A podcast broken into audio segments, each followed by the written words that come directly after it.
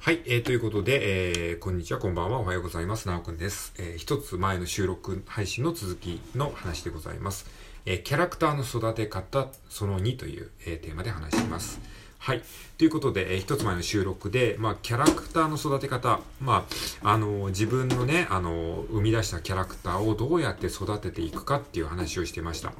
で、結論から言うと、まあ、ノートに毎日落書きでもいいので、キャラクターを書いていく。そのキャラクターに何かセリフを言わせたりとか、そのキャラクターに話しかけたり見て、話しかけてみたりとか、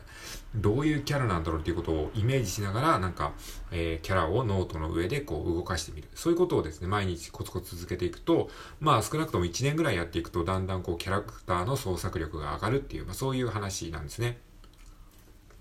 で、えっ、ー、と、僕が具体的にどうやっていったかっていうのを、一つ前の収録で話しました。で、僕は最初から漫画を描いてたわけではなくて、さっき言ったようにノートに落書きをするレベルでもう、で、それも別にブログに載せるとか人に公開するとか、そういうことを考えずに、もうただただ自分のノートに落書きをするようなレベルで、あの、書くんですね。で、その中でいいものができた時に、あの、ブログに載せるとか、そのぐらいの、あの、気持ちで。やっぱり最初から人に見せることを意識しちゃうと、どうしてもこう、創作力というか想像力が阻害されちゃうんですよね。っていう感じですね。で、それを2014年ぐらいから、えー、ブログに載せ、ポツポツ載せ始めて、で、最初は漫画を描けなかったので、まあ漫画ではなくて、あの、本当に、あの、ノートに書いた落書きを、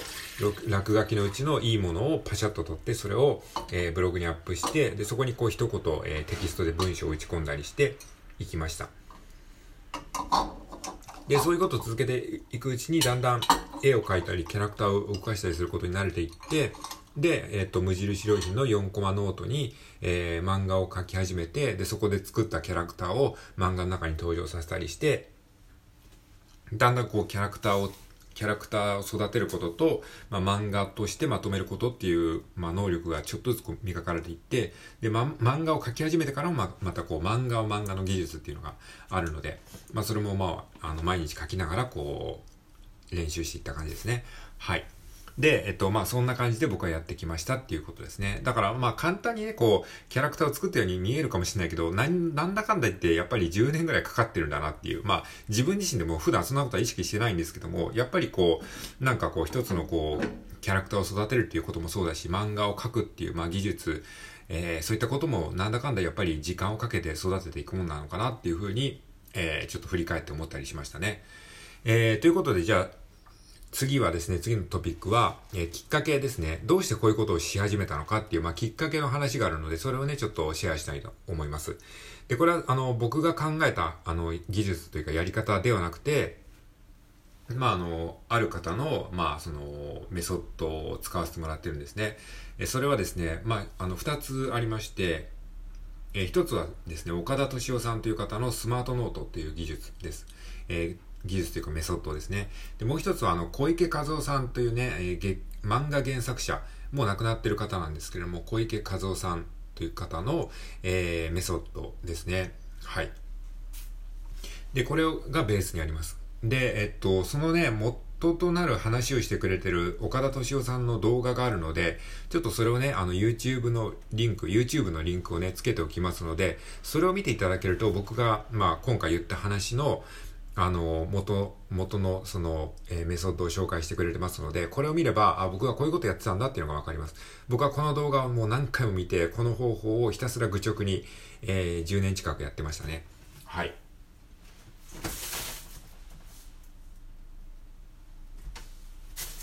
で、それについて話していくと、えー、まあ僕もともとその岡田敏夫さんっていうね、あの、今 YouTube でも活躍されてますけど、えー、もともとはオタク評論家とかですね、あとは作家であるとか、まあ一般的に有名なのはレコーディングダイエットっていうね、えー、手法を編み出した人っていう感じですかね。あのー、2008年ぐらいにですね、いつまでもデブと思うなよっていうね、えー、新書を出して、レコーディングダイエットっていうのが超有名になった。まあその作者さんっていう感じですかね。で、まあ、あとはアニメとか漫画の解説を YouTube とかでされてる方なんですけれども、で、その方がですね、もう本当に僕はあの考え方とか、その、えー、喋りの巧みさとか、すごい素きで、あの、追っていたんですけども、で、その方が、まあ、自分のその思考力っていうか、えー、そういう、えー、考え方をどうやってこう養ってきたかっていう秘密を教えてくれた本がスマートノートっていう本で、まあ、要はそのノートを毎日書いて、こう自分の考えを言語化する訓練をずっと続けてきたみたいなことをですね、こう教えてくれたわけですね。で、そのためのノート術っていうのを公開してくれたのが、その岡田斗司夫さんのスマートノートっていう本なんですよ。で、その中で紹介されていたメソッドの一つが、その、毎日キャラクターを、えー、キャラクターの顔を書く、ノートに書く。そしてキャラクターに何か言わせるみたいな。そういうことをすると、キャラクターの創作力が上がるよみたいな話があったんですよね。で、さらにそれの元ネタ、ね、そのキャラクターを毎日書くといいよっていうのは、えー、先ほど申しました小池和夫さんのメソッドだったんですね。だから岡田敏夫さんも、その、そのキャラクターを描くっていうことに関しては、その、小池和夫さんの、えー、メソッドを使ってるっていうことなんですね。で小池和夫さんっていうのは、あの、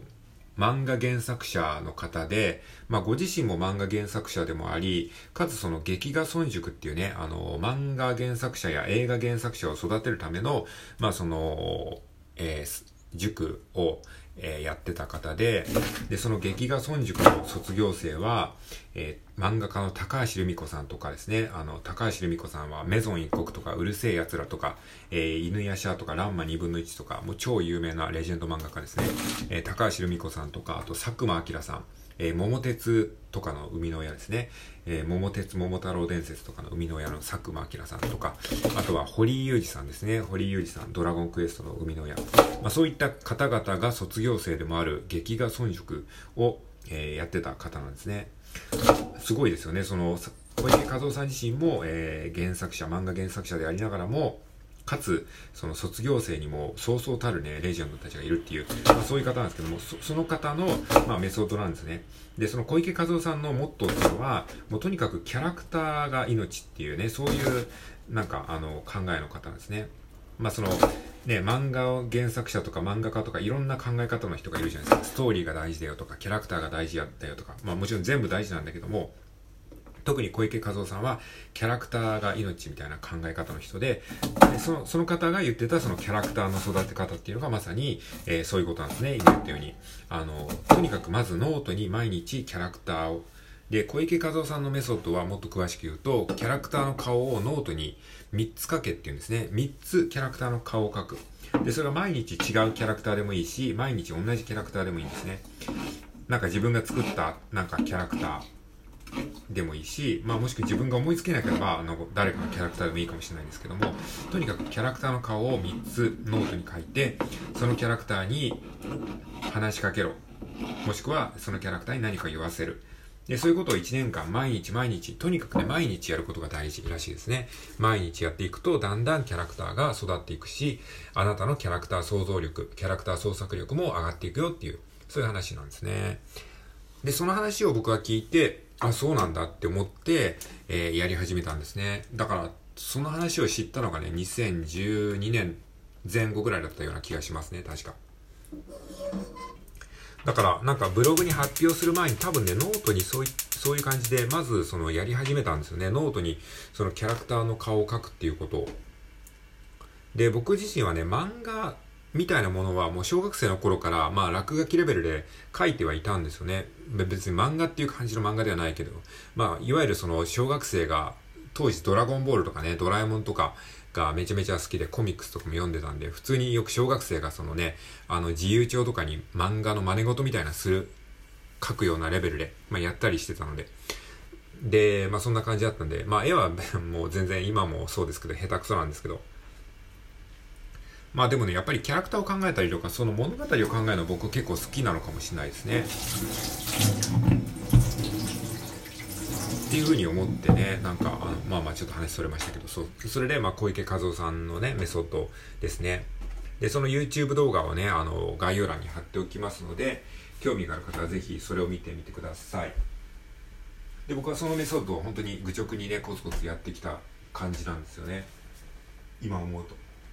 いや、そんな方法でそんなキャラクターなんか作れるのかよみたいな、そういうところもね、まあ確かに今思えばあったと思うんですけれども、やっぱりね、まあ結果的にそれを続けた結果、ああやってこう、キャラクターをね、こう、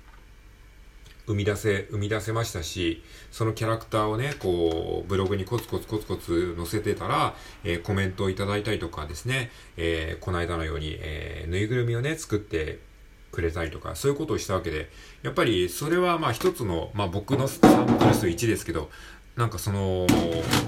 効果はあったんじゃないかなと思いますね。まあ当然その劇画村塾のね、教えてた小池和夫さんのね、あの、